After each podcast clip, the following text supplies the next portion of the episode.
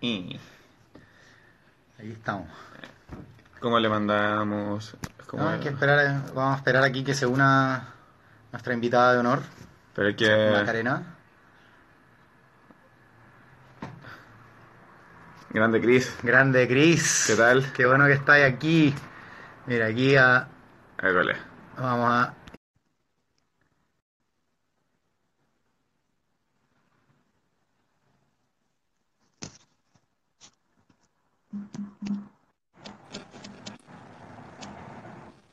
Bueno, y lo voy a dejar como opinión, Como ¿no?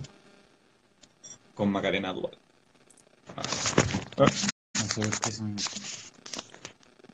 Hola, hola, ¿me ven? Hola.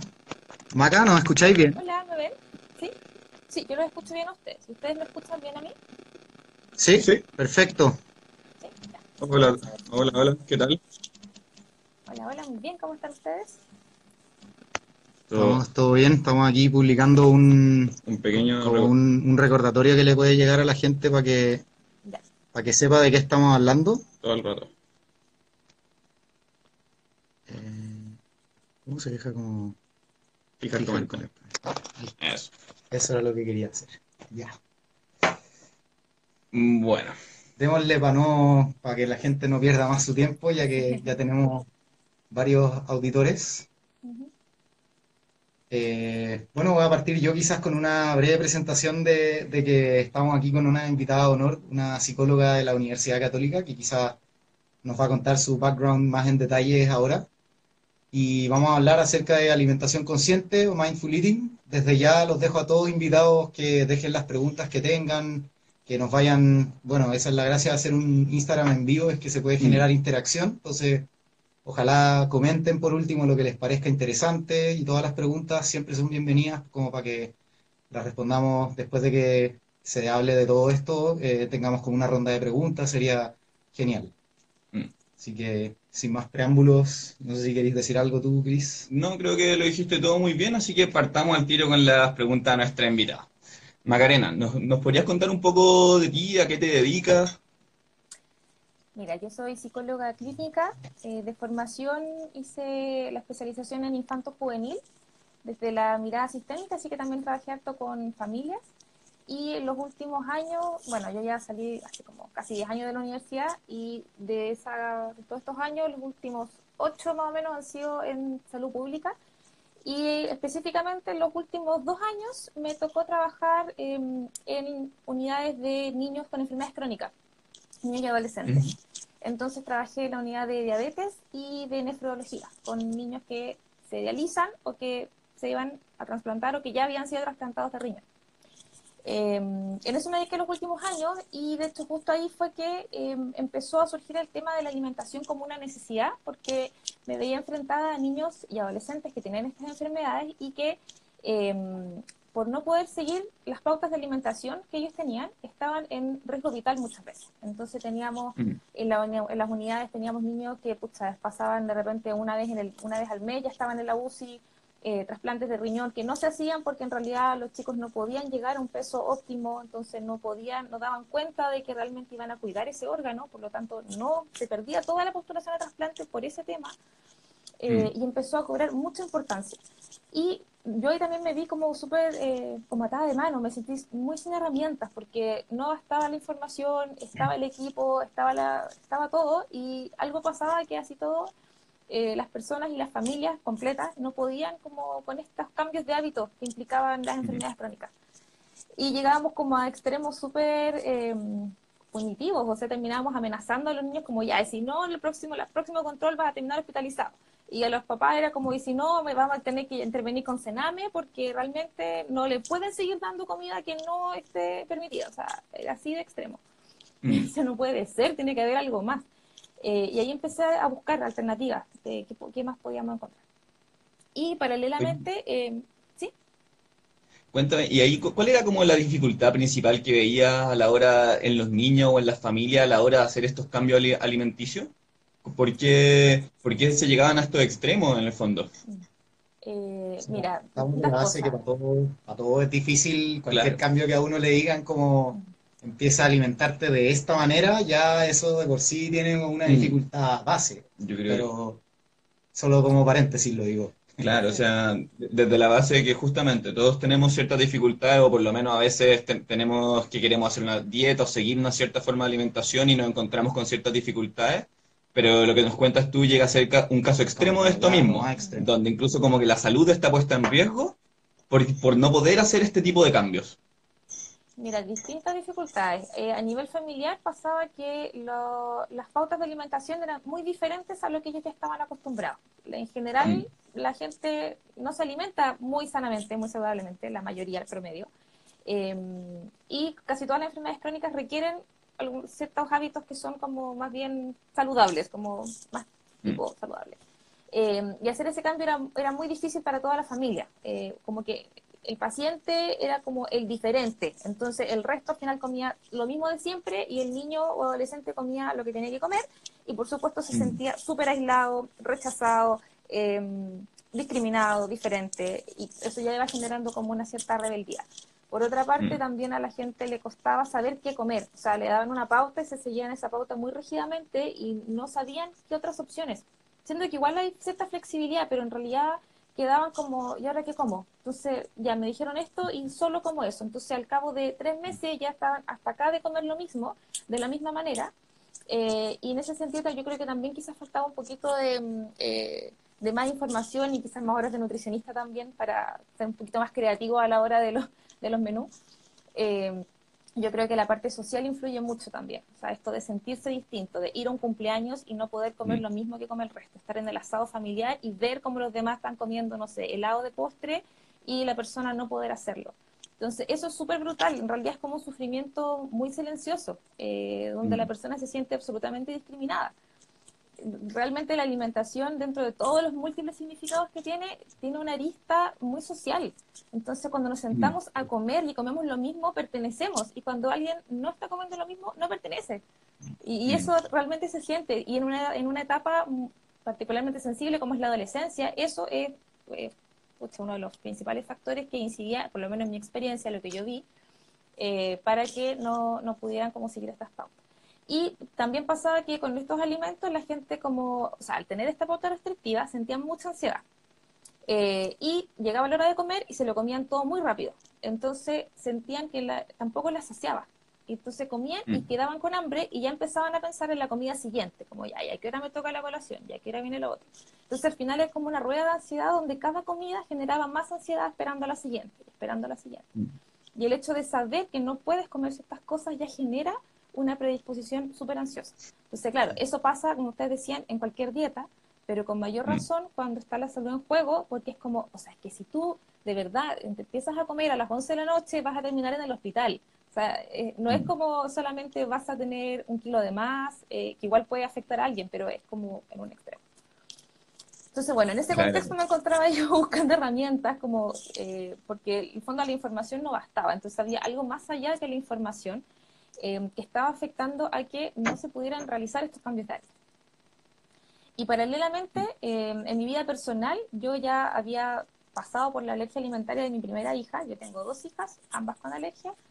Y bueno, la mayoría se le pasó, pero em, en ese tiempo todavía la tenía. Y bueno, fue un aprendizaje brutal, la verdad, también la alergia alimentaria en muchos aspectos. Y yo personalmente ya había cambiado mi relación con la comida y no sabía cómo poder aportar a mi trabajo y a los pacientes que yo veía con esta visión nueva que yo tenía.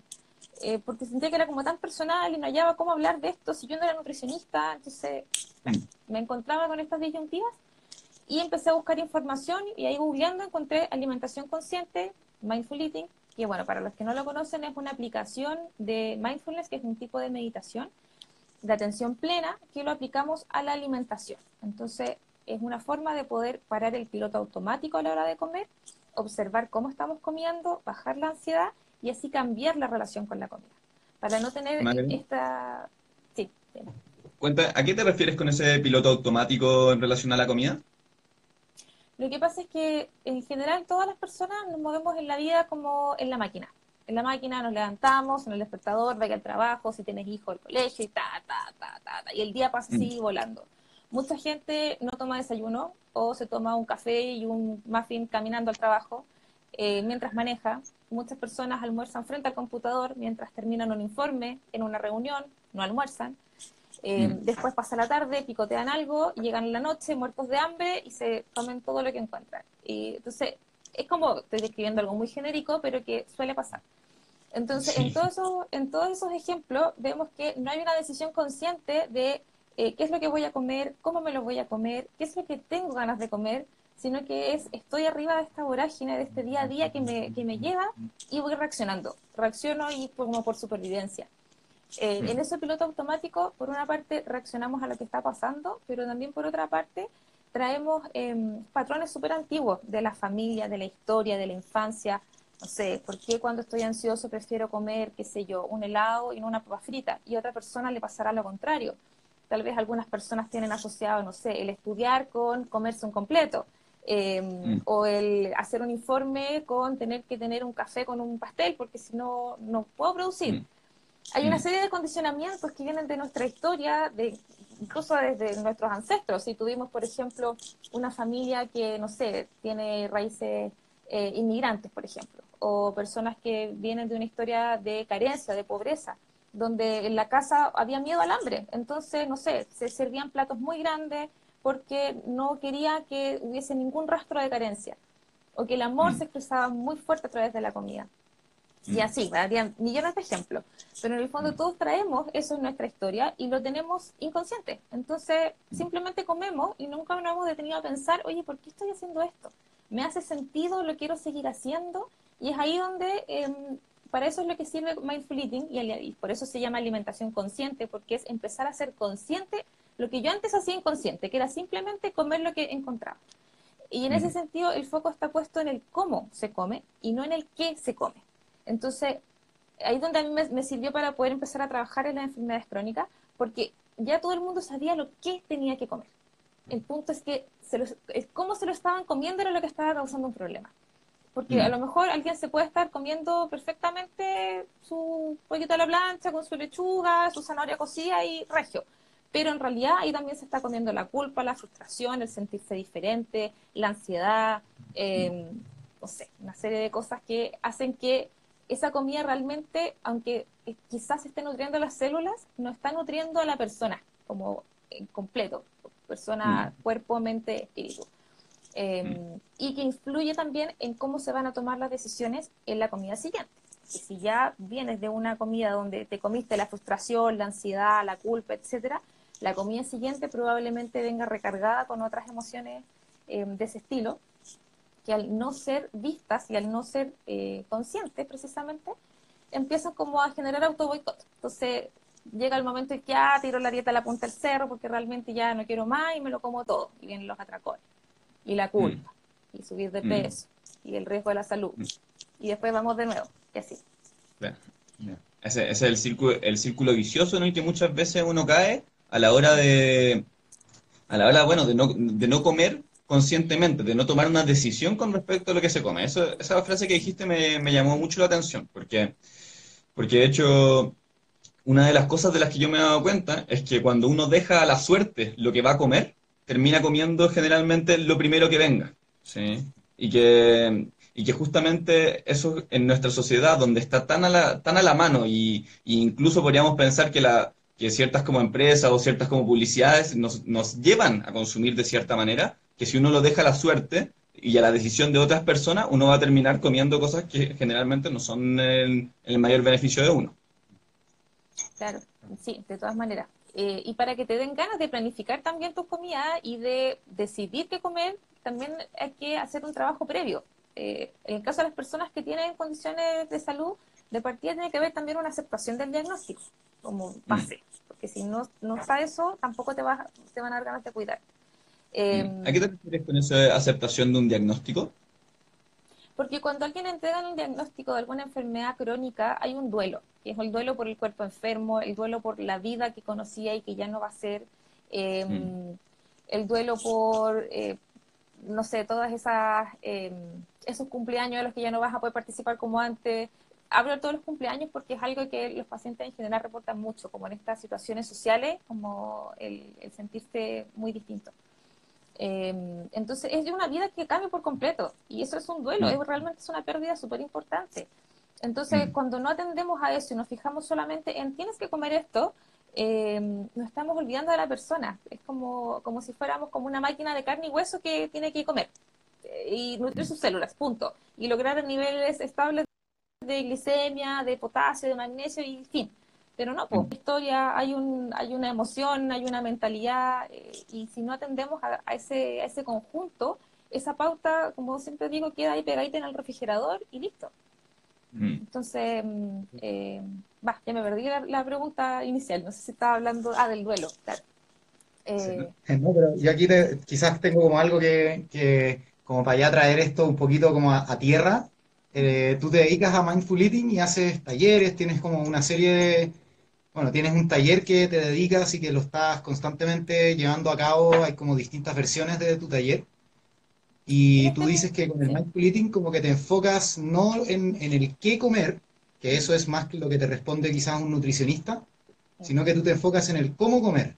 Entonces, ahora mi pregunta para ti es, bueno, si, ¿cómo tengo que comer? ¿Cómo lo hago? Yo soy un principiante en, la nutrición y quiero saber cómo tengo que comer. Bueno, lo bonito de esto es que no hay una receta. Y eso es lo maravilloso, que cada uno tiene su forma. O sea, aquí en Mindful Eating no trabajamos eh, cómo es que tú tienes que comer o cuál es la verdadera forma o la mejor forma, sino que es cómo mm. entrenamos la capacidad de hacer una pausa para poder parar el piloto automático, observar qué es lo que estaba haciendo toda mi vida cuando como, cómo eso que estaba haciendo me está afectando al día de hoy, qué de eso me hace sentido y lo quiero seguir haciendo, qué de eso lo quiero cambiar y cómo lo quiero cambiar. Entonces ahí mm. vuelve nuevamente la decisión. Dejo de reaccionar y ahora ya con todo este conocimiento yo voy a decidir cómo quiero comer. Esto no se trata de eh, promover que, no sé, que seamos todos vegetarianos, que tomemos batidos verdes, por muy fantástico que sea, y que yo también lo comparto, eh, sino que cada uno encuentre su estilo. Eh, muchas veces pasa que hay personas también que van probando, no sé, que la dieta, eh, qué sé yo, que el método GRES, que la dieta cetogénica, que qué sé yo, diferentes cosas. Em, y aquí no se trata de que haya ninguna buena o mala, sino que es pruébalo y observa cómo te hace a ti en ese momento. Si entre medio te quieres comer una hamburguesa al McDonald's, perfecto. No, aquí no vamos a satanizar lo que está bien y lo que está mal observa. O sea, igual uno, se puede comer esa hamburguesa con atención plena o no. O sea, uno puede comerse esa hamburguesa como llegar y zampársela y no te diste cuenta. O como que uno disfruta cada bocado y cada mascada que le estáis dando a esa hamburguesa que, es buena, al final es rica y, como que la disfrutáis más al final, ¿cierto? Eso es como más o menos lo que uno aprende. Por una parte sí, pero no solamente está el, como el poder disfrutar, sino que también saber cuál es el límite. Y ahí es donde está la flexibilidad. Y por eso que Mindful Eating no es una dieta y cuando nos enfrentamos a una dieta es cuando precisamente surge la ansiedad por comer. En Mindful Eating no hay dietas y estamos tratando de bajar la ansiedad. Entonces, mm. eh, no estamos desde una mirada restrictiva, sino desde una mirada flexible. Ahora, ¿cómo hago que esa flexibilidad sea consciente y no caiga como en la indulgencia de decir, ah, entonces me como tres hamburguesas? Pues total, estoy flexible. claro, yo me las comí súper consciente y las disfruté las tres. Eh, no, pues, hay, hay, también como un límite. Entonces, ¿cuál es ese límite? Es el que el propio cuerpo te dice, mi límite no es, no es el mismo límite que tienes tú, porque nuestros cuerpos son distintos. Entonces, yo no te puedo decir, mira, lo recomendable es comerse una hamburguesa a la semana, porque tu cuerpo reacciona distinto. Entonces, el desafío es que cada uno pueda saber eh, cuál es el propio límite. Ya, yo este fin de semana tengo, no sé, un cumpleaños, un matrimonio, entonces voy a ir y quiero disfrutar lo que hay. Ahora, es súper distinto llegar y comerse, no sé, todo el carrito de postre, el buffet de postre, y terminar así con tieso, eh, a comerte, no sé, tres postres a lo mejor, eh, que los disfrutaste y comiste hasta que quedaste bien. Y, mm. fin, y comiste y sentiste paz. Eso es como un gran indicador cuando uno puede comer y estar tranquilo, sin dolor de estómago, sin culpa, sin estar diciendo chuta, ya no sé, el lunes sí que me porto mejor. O sea, comer, comer y fin, qué rico, fin. interesante eso, eso que planteaste. ¿ah? Nunca lo había pensado, así que es comer y sentir paz. Como que justamente si yo analizo las reacciones más comunes que, que, yo también soy psicólogo, escucho a otras personas en relación a la alimentación, incluso conmigo mismo, muchas veces, eh, muchas veces mi sensación es de me pasé comiendo, como justamente. ¿sí? claro, sí o sí me, me pasé. Y bueno, y en todo caso, si, bien, si pienso también en mi historia, también es, eh, a mí me hace, me hace sentido el porque, de dónde viene eso. O sea, yo también vengo, vengo de una familia en que las comidas sentarse a la mesa era muy desagradable, en cierta manera, porque había muchas discusiones. Y, y justamente se comía rápido, como para evitar estar ahí. Y yo creo que eso es algo que se ha, transitado, se ha transmitido mucho, por lo menos en mi manera de comer hoy en día, que siempre es como terminar con esto lo más rápido posible. Y la consecuencia que veo es que a veces, o sea, es que la verdad es que no sé cuándo fue la última vez que comí y sentí paz.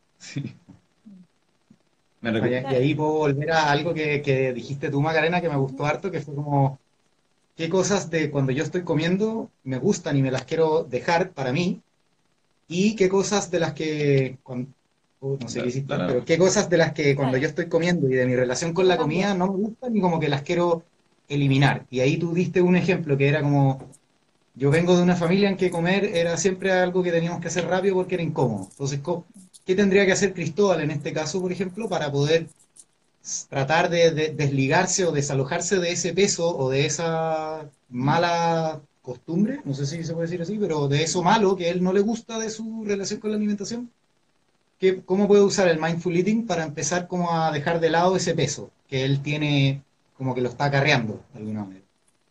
Bueno, Mindful Eating, como es una aplicación de mindfulness, que es un tipo de meditación, estamos eh, ahí practicamos el estar presente en el aquí y ahora. Entonces, la medida en que uno empieza a estar consciente, que ahí es donde, sirve esto de disfrutar cada bocado, masticar más lento, demorarse un poco más, sentarse a la mesa, no solo por el goce, sino que son distintos como em, como decirlo, como distintas anclas al momento presente. Entonces, eso te ayuda a estar aquí, como ya no soy el niño que está sentado en la mesa con sus papás peleando, soy el adulto mm. que está disfrutando su comida. Entonces, al momento mm. que tú eres capaz de observar eso, se empieza a transformar, porque ya le estás mm. poniendo la luz de la conciencia y ya paraste el piloto automático ya no, ya no seguiste. Piloto automático es cuando simplemente no te diste cuenta y te lo zampaste rápido. O sea, a lo mejor estás comiéndote, no sé, un batido súper proteico lleno de, no sé, alimentos y bacán, pero en realidad, claro, te lo estás comiendo así súper rápido, sin disfrutarlo, sin nutrirte realmente, porque estás en ese otro piloto automático. Entonces, por eso que es un complemento a estas pautas que, que puedes tener, que si quieres, en algunos casos puede ser una opción y en otras no, eh, pero es un complemento a esas pautas. Tú, antes, antes mencionaste algo que, me llamó la atención, que era esta diferencia entre la flexibilidad frente a la comida y por otro lado la rigidez y la adherencia como a ciertas pautas. Eh, eh, en mi opinión, que, hoy en día en las redes sociales se ve mucho esta adherencia a ciertas como pautas de comida. Como que, ¿qué, podrías pensar de eso desde el mindful eating? ¿Cómo, o, ¿Cómo se relacionaría eso con la flexibilidad? Yo creo que Mindful Eating es un enfoque para rebeldes, en el sentido de que eh, cada uno tiene que probar lo que le hace sentido. O sea, yo creo que te pueden vender 50.000 opciones que prometen ser la mejor, eh, y yo creo que todo eso hay que probarlo. O sea, a lo mejor para mí puede ser súper bueno una alimentación basada en plantas, pero para otra persona va a ser súper bueno ser carnívoro, porque lo necesita, porque le gusta y está en paz. Y ese es el punto, que estés en paz. Y si estás en, mm. verdadera paz es porque también te estás cuidando, te estás nutriendo y lo estás haciendo desde, una, desde un estado de conciencia, no desde la reacción. Y eso es súper distinto. Entonces, da lo mm. mismo cual sea. Entonces, yo creo que uno tiene la, la libertad, si es que puedes hacerlo, insisto, no es el caso de todos, si es que puedes hacerlo, eh, de probar y ver qué pasa. Lo que pasa es que para saber cómo se siente tu cuerpo, tu mente y tu alma y tus emociones con ciertos tipos de alimentación, hay que saber hacer una pausa, porque si no estamos en el piloto automático, estamos en el hacer, en el computador, corriendo de un lado para otro. Eh, entonces, claro, eh, no sé, los únicos indicadores como subí o bajé de peso, pero realmente cómo te sentiste cuando comiste eso. Por ejemplo, cuando uno deja, no sé, por un tiempo el azúcar, o si no tomas bebida y después vuelves a tomar eh, bebida o ingerir azúcar, la gente en general siente la diferencia oye, en realidad, no sé, me dolió la cabeza, eh, al día siguiente estuve más cansado, no sé, mi energía no fue la misma, mi ánimo cambió, o estaba súper bien y después, pum, tuve un bajón. Y mm. esas sutilezas eh, solamente las puedes captar si es que te, entrenas de alguna manera o conscientemente eh, quieres hacer una pausa para poder mirar y parar ese piloto automático.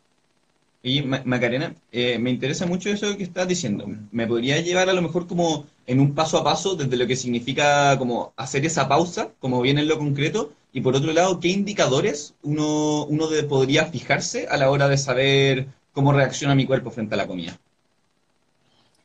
Bueno, en realidad así como paso a paso, yo creo que esto es como un entrenamiento, pero lo más simple es em, cuando, cuando uno va a comer, preguntarse por qué voy a comer. ¿Tengo hambre? Eso es como lo básico. Porque primera realidad, pregunta. primera pregunta, ¿tengo hambre? eh, suena súper evidente. Pero digo que cuando, cuando me despierte mañana y, y, quiera vaya a ver si voy a tomar desayuno o no, que antes que cualquier cosa me pregunto por qué voy a comer. Esa es la pregunta que es el punto de partida. ¿Por qué voy a comer? Exactamente. ¿Por qué voy a comer? Porque eh, algunos te van a decir, mira, el desayuno es la comida más importante del día, no puedes salir de tu casa sin desayuno, etcétera. Pero hay un montón de gente que en realidad amanece con como el estómago cerrado y le empieza a dar hambre como a las 12 del día. Entonces, ¿por qué esa persona va a tener que zamparse el tremendo desayuno, por muy nutritivo que sea, si en realidad su cuerpo tiene otro ritmo? Entonces, eh, hay como...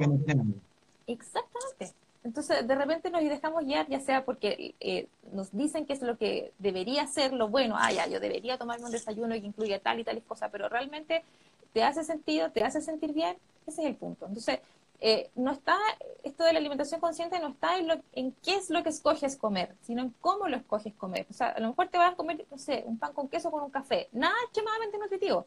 Pero si es lo que tú en este momento sientes que, no sé, tu cuerpo necesita, que te hizo sentir bien y que, pucha, cumple la, función que necesita en ese momento y lo hiciste a conciencia, eso es alimentación consciente igual. Igual que si te comieras un, no sé, un porridge de avena lleno de amaranto y frutos secos. O sea, mm. no está en el qué estás comiendo.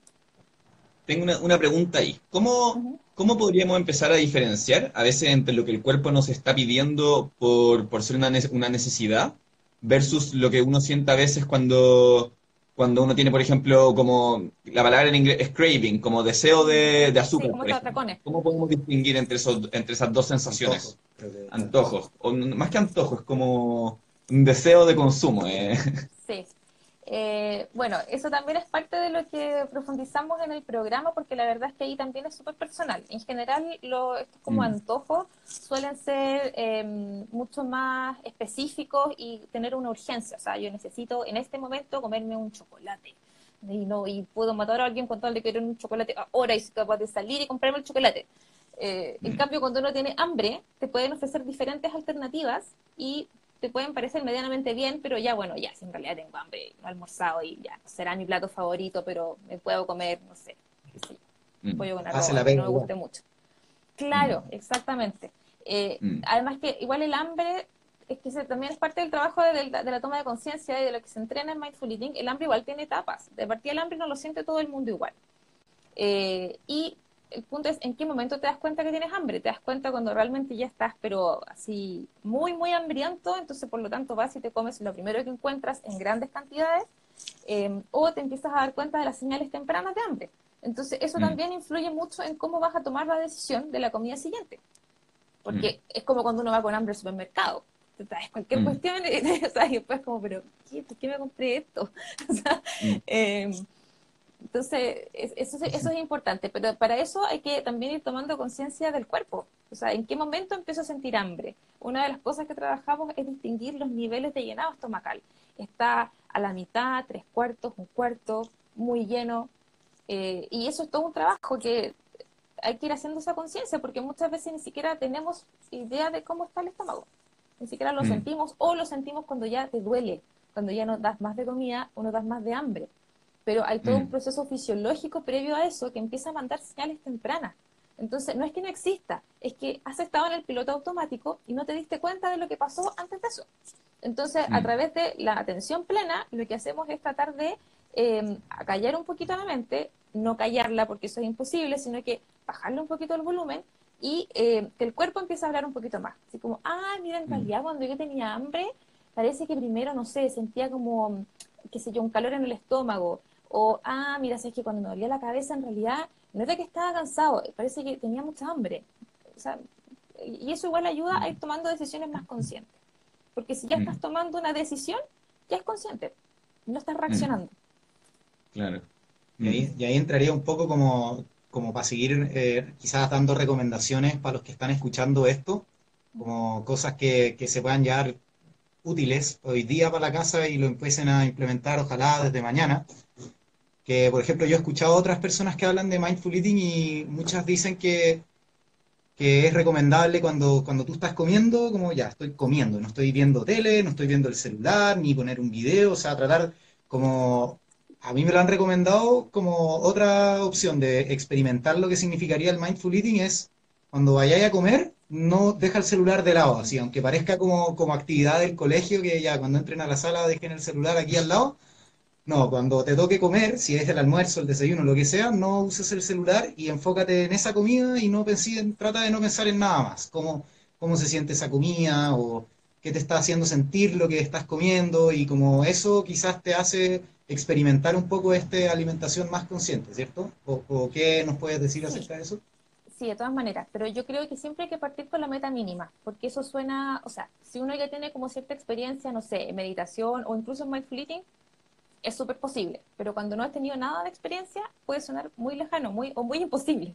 Entonces yo mm. creo que hay que tener siempre metas mínimas. Mm. Y eh, lo que yo siempre recomiendo es partir con una comida al día. O sea, que, uno empiece a trabajar en la alimentación consciente o que te metas en el programa y tú te, te leas los libros, no significa que todas tus comidas tengan que ser conscientes, ni que nunca más te vayas a comer un chocolate por hambre emocional o que si tienes, no sé, mm. una enfermedad crónica, nunca más te vayas a salir. No, eso no es real. Em, mm. Siempre la flexibilidad. Entonces, eh, yo creo que para partir, siempre lo mínimo, una comida en el día, o incluso, por último, el fin de semana. Ya, si no puede ser todos los días, un día de la semana, una comida que sea, ojalá, como bien tú dices, sin pantalla, porque claramente eso mm. es una diferencia entre dónde está la mente. Eh, mm. Que la mente esté solamente en la comida es súper difícil. Eso, no sé si quizás algún meditador muy experimentado lo puede lograr pero para la mayoría de la gente eso es muy difícil. El ejercicio siempre es eh, volver, o sea, ya estoy saboreando esto, estoy pensando en otra cosa, estoy conversando con otra persona, vuelvo, me acuerdo que estoy comiendo. Y eso es, es volver la atención. No es tener la mente en blanco, no es que solo esté pensando en lo que esté comiendo, porque eso no es real. Eh, en la vida mm. nuestra mente va para todos lados. Entonces es como son instantes, ah, estoy comiendo, ya, estoy acá. Mm. Siento mi cuerpo, siento mi estómago, ¿Estoy satisfecha? No estoy satisfecha. ¿Me está gustando? No me está gustando. Em, como retomando un poco lo que tú decías, como del paso a paso, eh, claro, o sea, poder sentarse a la mesa, de partida sentarse en la mesa, eso es súper importante, porque muchas veces como, claro, comiendo, o sea, caminando, camino al metro, manejando, eh, mientras, no sé, así en las camas, mientras estoy cocinando, eh, almorzando, así parado, por eso, al menos una vez, al menos una comida o una colación, y si no, al menos un bocado. Eso ya es como la meta mínima, mínima, mínima. Un bocado de una comida que sea lo más consciente posible, que lo puedas masticar más veces, que trates de volver tu mente a lo que estás haciendo, se va la mente, no importa, vuelve la mente. Em, y preguntarte, ¿tengo hambre? ¿Quiero seguir comiendo o estoy bien? Es como ir haciendo ese chequeo. Eh, Mm. No es como el piloto automático sería, tengo el plato de comida, me lo como en cualquier lado y me lo como para hasta terminarlo porque me enseñaron que no había que dejar comida, porque se mueren de hambre los mm. niños en África, eh, etcétera. Eh, y de, de, repente cuando uno para y dice, oye, ¿y yo realmente quiero esto? ¿Me lo quiero comer todo? A lo mejor sí quiero, perfecto, lo decidí. Mm. Ahí estás haciendo alimentación consciente lo, que menciona es, es como llega, llega a ser bonito de lo simple que es, porque en realidad es como es preguntarse, es, preguntarse simplemente qué estoy sintiendo en este minuto en relación a esto, ¿quiero seguir o no? Y parece ser que en, realidad, bueno, es simple, pero tan, tan, difícil de poner en práctica, porque parece que en la práctica muchas veces no podemos ni pasar ni una comida sin mirar el celular. O sea, y me incluyo en eso, porque porque yo también lo, he hecho, trato de no hacerlo, pero igual. O sea, claro, porque muchas veces requiere un esfuerzo, un refuerzo consciente, un esfuerzo consciente, una decisión de probar a hacer algo distinto. Yo creo que eso también es algo bien importante, porque, porque justamente cuando uno se abandera con ciertas, con ciertas dietas o en el fondo se vuelven restrictivas, aparece la ansiedad, y eso es una energía o un estado de, de emocional muy distinto del de probar como en el fondo de, explorar algo nuevo para saber si me gusta simplemente, como sin compromiso, por así decirlo. Mm. Sí, de hecho, bueno, como esto viene desde el mindfulness, en mindfulness se trata de cultivar ciertas em, cualidades como la aceptación de la realidad, el no juicio, la curiosidad, la autoamabilidad o la autocompasión. Entonces, es como por eso es que esto se hace como a la base con una práctica de meditación que se va entrenando durante toda la, en este caso que yo trabajo con un programa de ocho semanas, eh, todos los días, porque es cultivar estas actitudes a la hora de comer. Cómo yo puedo sentarme a comer con curiosidad, sin juicio, no hay comida buena o mala, eh, voy a ver cómo me hace, voy a ver cómo lo siento, em, con aceptación y con automabilidad, porque automabilidad, autocompasión en este caso sería decir, ¿sabéis qué? Hasta acá me gusta y de aquí para adelante ya me está doliendo la guata, entonces no voy a seguir comiendo. Eh, o, mira, en realidad yo no tengo que comer de esto, así que voy a probar un poquito, un poquito, pero súper consciente.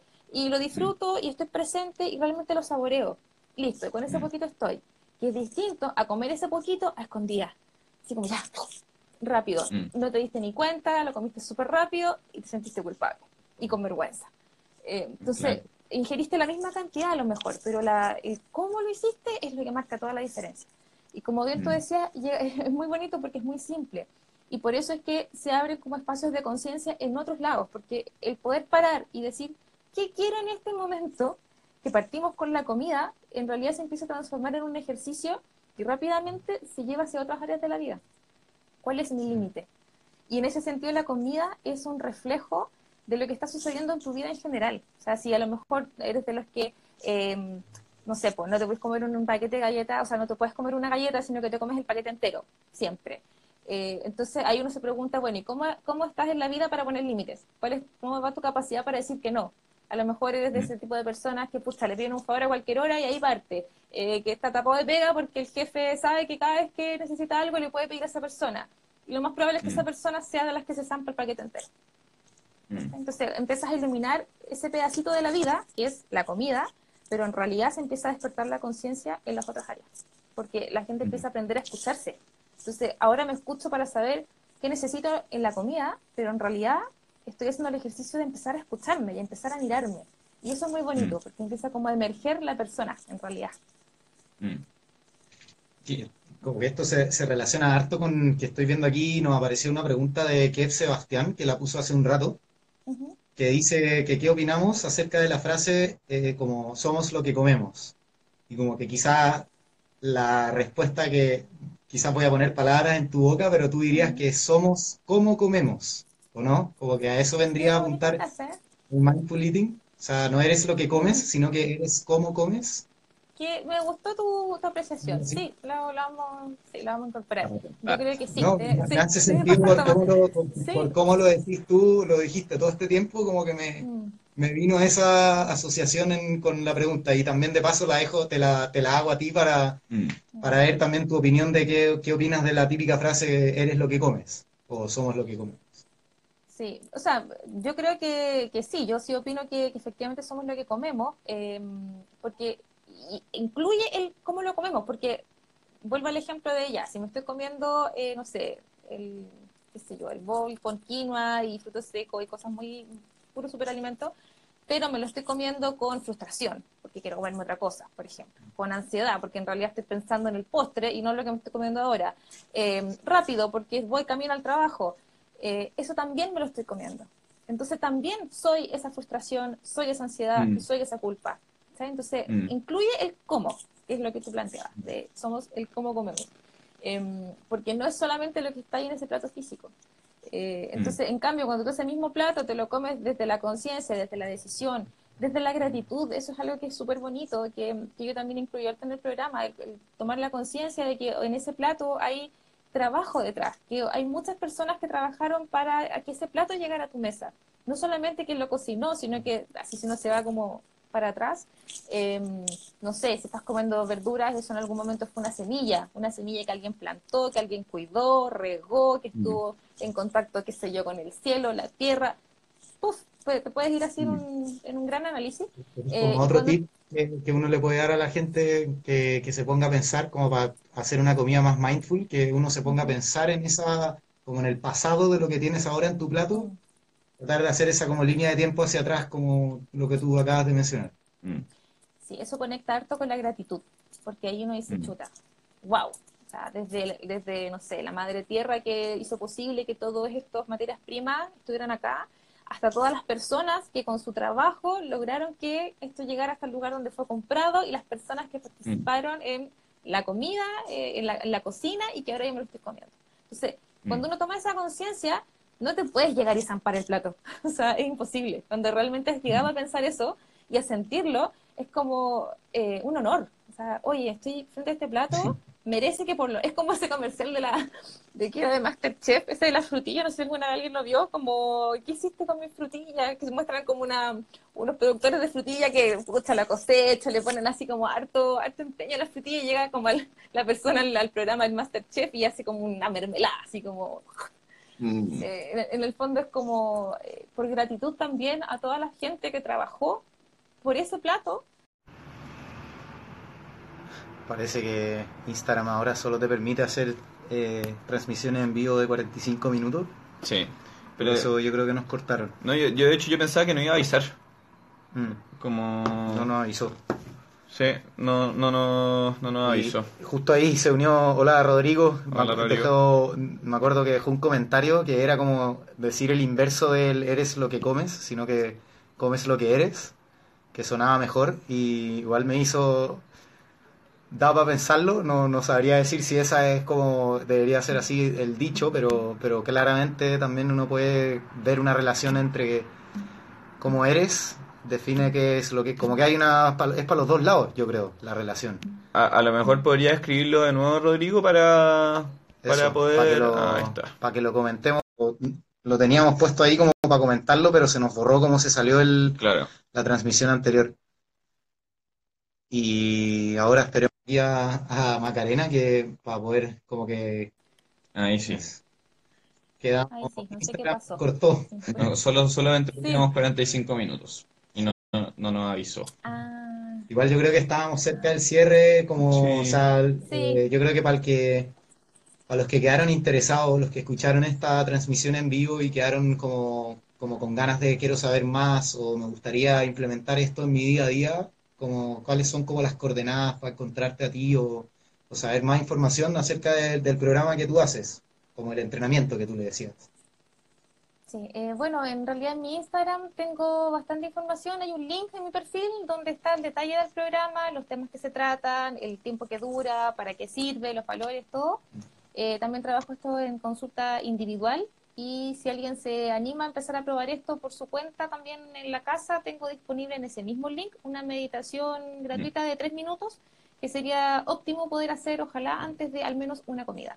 Eh, y observar qué es lo que pasa cuando bajan las revoluciones eh, antes de comer y si tomas las mismas decisiones o no, si eres capaz de, no sé, servirte la misma cantidad o no, eh, ¿cómo se siente esa comida cuando has meditado antes? Mm. No hay una respuesta, eso hay que probarlo. Mm. Entonces, si alguien se anima, está la meditación disponible, son solamente tres minutos que se pueden escuchar en el celular, eh, nadie se va a enterar y no requiere mucho tiempo. Así que es una, buena invitación. Eso está en el, en el link en tu bio, como ahí mismo podemos encontrar eso, todos esos recursos. Mm. Buenísimo. Sí, ahí dice descarga gratuita, o sea, dice descarga meditación gratuita, que es esta de tres minutos, está la información del programa, el, una, un lugar para poder inscribirse a los que estén interesados y también para poder agendar la hora en consulta individual. Mm.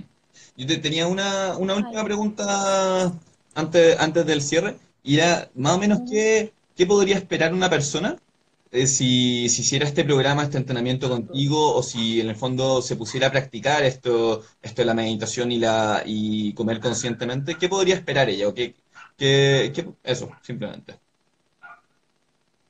¿Qué podría esperar? ¿Tú te refieres como a qué cambios podría lograr? Por ejemplo, o sea, que si, si tuvieras que decirle a una persona, mira, si, si haces este entrenamiento, eh, es probable que te sientas de esta manera o que te pase tal cosa. Bueno, de partida, eh, lo principal es que se reduce significativamente la ansiedad por comer bueno, de hecho a lo mejor está Rodrigo por ahí, que es uno de mis participantes, por si a lo mejor quiere decir algo de lo que, lo que hasta ahora le ha aportado. Ahí, lo comentó, eh, comentó su, escribió su frase eh, completa. Pero dale, para no en la idea, perdón. Em, bueno, se reduce muchísimo la ansiedad por comer, el hambre emocional, que es esto de comer en respuesta a las emociones, comer porque estoy aburrido, comer porque estoy ansioso, comer porque tengo pena, comer porque estoy feliz. Mm. Eso es hambre emocional, se reduce también.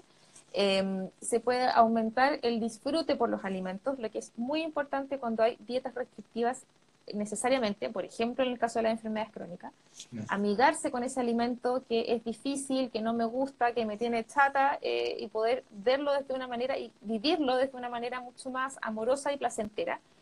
Comer sin culpa también, si es que eh, no tienes ninguna de estas dificultades, o incluso así, eh, se puede reducir muchísimo también la culpa por comer. En general aumenta la sensación de disfrute, de bienestar, baja la ansiedad en general, no solo por la comida, sino que en general en la vida. Mm. Eh, ayuda bastante. Y em, hay también, como yo lo he dicho varias veces, una toma de conciencia que va mucho más allá de la comida, sino como en la vida. La Mm. gente se empieza a sentir mucho mejor consigo mismo porque empiezan a escuchar su propia voz, lo que quieren de verdad en la vida. No solo en ese plato de comida, sino que en la vida. Y eso em, aporta muchísimo al desarrollo personal, Mm. esa toma de conciencia. Por eso que hay un- una sensación de bienestar en general. Se empieza a generar este círculo virtuoso donde hoy me empieza a gustar lo que como y aparte lo estoy escogiendo y no estoy en dieta y hoy justo estoy escogiendo cosas que me hacen bien y por consecuencia natural muchas veces la gente logra un peso saludable. Mm. Por eso es que Mindful Eating muchas veces se ocupa en pacientes bariátricos, por ejemplo, eh, para poder manejar un peso saludable sin dietas. Porque inevitablemente si tú empiezas a escucharte eh, y a tomar más conciencia de tu cuerpo, hacerlo más intuitivo, tu cuerpo te va a llevar hacia algo Mm. que a ti te haga bien. Mm. Eh, y no hacia esos excesos que son más eh, desde el piloto automático. Mm. Pero es un camino más amoroso, más lento sí también. Eh, no es tan rápido como una dieta de, no sé, con ayunos y cosas. Em, pero es un proceso más genuino, mucho más genuino porque es propio, es lo que de verdad necesitas, lo que te hace bien y por lo tanto se mantiene en el tiempo. Y esa es una gran diferencia con eh, hacer una dieta, por ejemplo, o seguir un programa de nutrición solo, sin algún tipo de acompañamiento, que todos sabemos que eso termina en un efecto rebote. Así como para cerrar, eh, me gustaría ver si podemos como condensar todos estos tips que tú nos has dado de, de, por lo menos voy a decir los que yo tengo en mi cabeza aquí dando Yo aquí- vueltas. Yo aquí tengo, tengo varios anotados, así que. Tomaste nota, así que quizás leamos los de tu nota o, o, no sé, la, la pregunta principal que me acuerdo que tú mencionaste fue como, bueno, antes de comer o de que cuando vayamos a, primer, a tener una intención de comer, preguntarse por qué voy a comer. Eso era como la pregunta básica para cualquier persona que quiera experimentar el mindful eating. Y después estaba el probar una comida sin las pantallas. eh, mencionaste que ahora tienes una meditación que uno puede hacer Mm. antes de comer, que eso te permite como llegar más en otro estado a esa comida. Y no sé, yo seguiría, ti- tiremos ahora, yo tiraría a la, a la mesa todos estos, estos pequeños tips que, que la gente puede empezar a aplicar por su cuenta hoy día o mañana ya, incluso desde el desayuno, que pueden hacerlo, experimentar esto que eh, lo encuentro muy lindo, de, eh, como de mindful eating o alimentación consciente. Mm. Bueno, así como tú dijiste. la mesa, sentarse a la mesa, ese es otro de los... Cuarto, de las sentarse cosas comer no, importantes. no comer en el auto caminando. Mm. Bueno, yo ahí le, le voy a agregar. Eh, Dale nomás, Macarena. eh, lo, lo- último como eh, que al menos el primer bocado de una comida sea, yo insisto lo de la meta mínima, Eso me gustó. que a lo mejor no puede ser toda la comida, ¿cachai? O, o a veces, no sé, estoy almorzando con mis compañeros de trabajo, entonces en realidad me cuesta mucho ser consciente todo el, todo el almuerzo. Mm. Pero ya con que el primer bocado sea consciente y Mm. eh, empieces a saborearlo, te tomes el tiempo, eh, vayas viendo cómo te sientes con eso, al menos ya te estás conectando con la comida, ya es algo.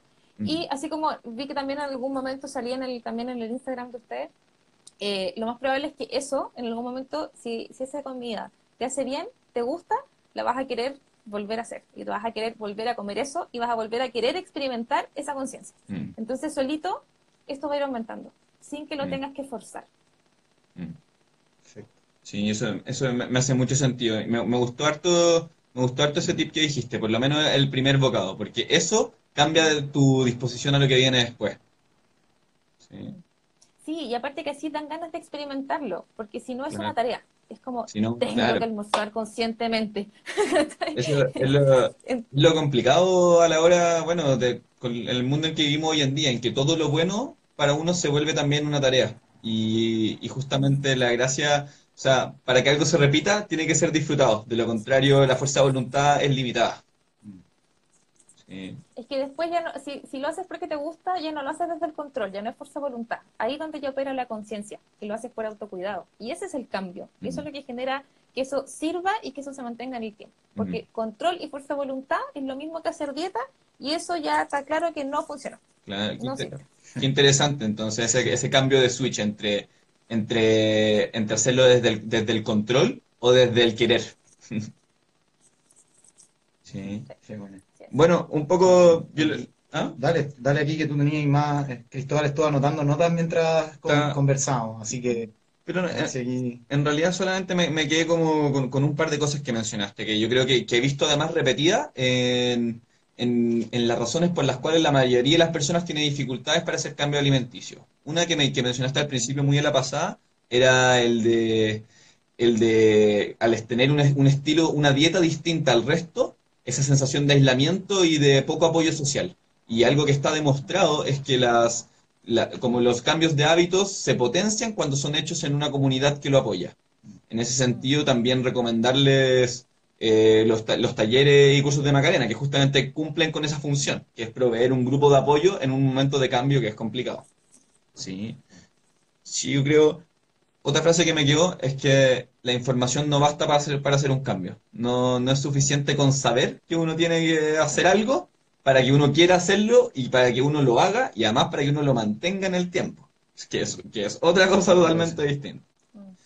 Y yo creo que eso, eso, sería. bueno, por último, así un poco, un poco más de, un poco más de propaganda para la Macarena. Este, para todas las personas que nos vienen escuchando ahora, eh, si, si les interesa sentir menos ansiedad por comer, sentir menos hambre emocional, menos culpa relacionada a la comida, si le interesa poder disfrutar más de lo, no solo de los alimentos, sino que también de la vida en general, eh, pueden ubicar a Macarena, pueden probar los, los, tips iniciales los que, tips iniciales que, tienen de manera la meditación también. eso mismo, y contactarla ya directamente a ella para sesiones individuales o su taller grupal.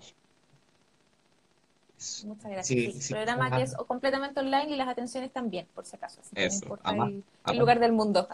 Eso. Buenísimo. Accesible para todos. ¿Hay algo, bueno, hay algo que te quede dando vuelta o ya es un cierre? No, yo creo que ya hemos hablado bastante. Creo que espero que haya quedado claro la, la idea y mm, eh, nada, pues, muchas gracias por la invitación y me encanta hablar de este tema, así que como que me vale un poco, parece.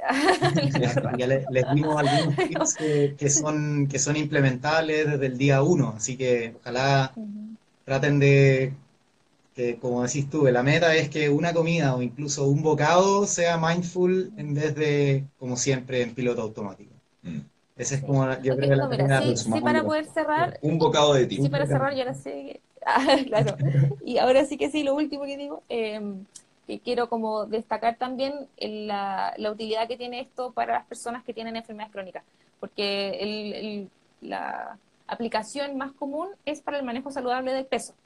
Y la ansiedad por comer, que sirve muchísimo. Mm. Eh, pero además esta vertiente que estoy trabajando con enfermedades crónicas, que no está tan estudiado, realmente es algo súper útil, como que en serio eh, hace, lo hace súper amable y lo digo desde la vivencia como de mamá con dieta de exclusión por alérgenos, que realmente mi primera dieta versus la segunda dieta del amor es súper diferente gracias a que contaba también con estas herramientas. Entonces, eh, lo digo también desde primera persona, alivia muchísimo el sufrimiento, porque realmente es un sufrimiento que uno, que uno tiene cuando eh, tienes que comer cosas que no quieres y no puedes comer las que quieres, y realmente no se puede. Em, y se puede vivir de una manera diferente, aunque a veces no podamos cambiar esa pauta, pero la forma de vivirlo, el cómo, puede ser súper distinta. Mm. Eso. Ahora sí que ya no digo nada más. sí, bueno. podríamos seguir hablando ilimitado del tema, pero hay, que, hay que cerrar. Sí, vamos a, vamos a hablar de hecho con la, con la última frase que dijiste, que es que... Oh, creo, creo, que, creo que la perdí. Pero hay cosas que uno, uno no puede cambiar, pero uno puede cambiar cómo está con ella. claro, sí. sí. Bueno, Macarena, muchas gracias. Gracias por tu tiempo y por habernos contado todo esto que me parece muy interesante. Sí, esperamos también si alguien tiene preguntas y comentarios que nos las puedan hacer por directo a nosotros o también a Macarena. Vamos siempre para ayudar. Gracias, muchas gracias. Chao. Chao. bien.